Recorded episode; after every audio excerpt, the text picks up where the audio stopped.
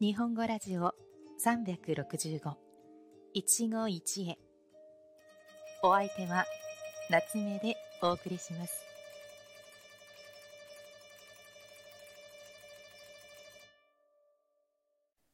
皆さんこんにちは。夏目です。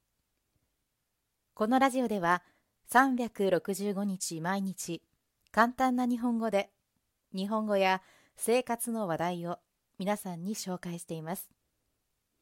短いので毎日聞いて日本語の勉強に役立ててくださいね。さて、昨日とおとといは季節の話題を皆さんに紹介しましたが、今日はまた水のつく言葉シリーズから一語を紹介します。皆さんは湯水のごとくという言葉を聞いたことはありますか？湯は水を温めたお湯のこと。水はもちろん水。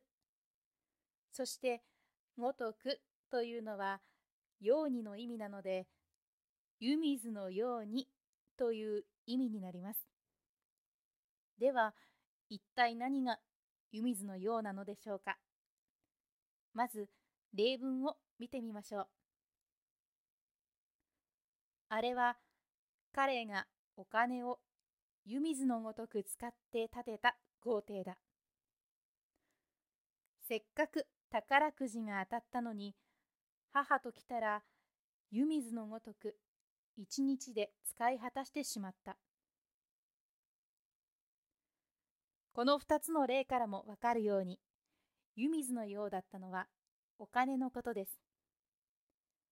お金や財産を惜しげもなく、それこそお湯や水を流すように使うことを湯水のごとく、もしくは湯水のように使うと言います。どちらの文も使うという動詞が使われていますが、他にもつぎ込むという言葉と一緒に使うこともできます。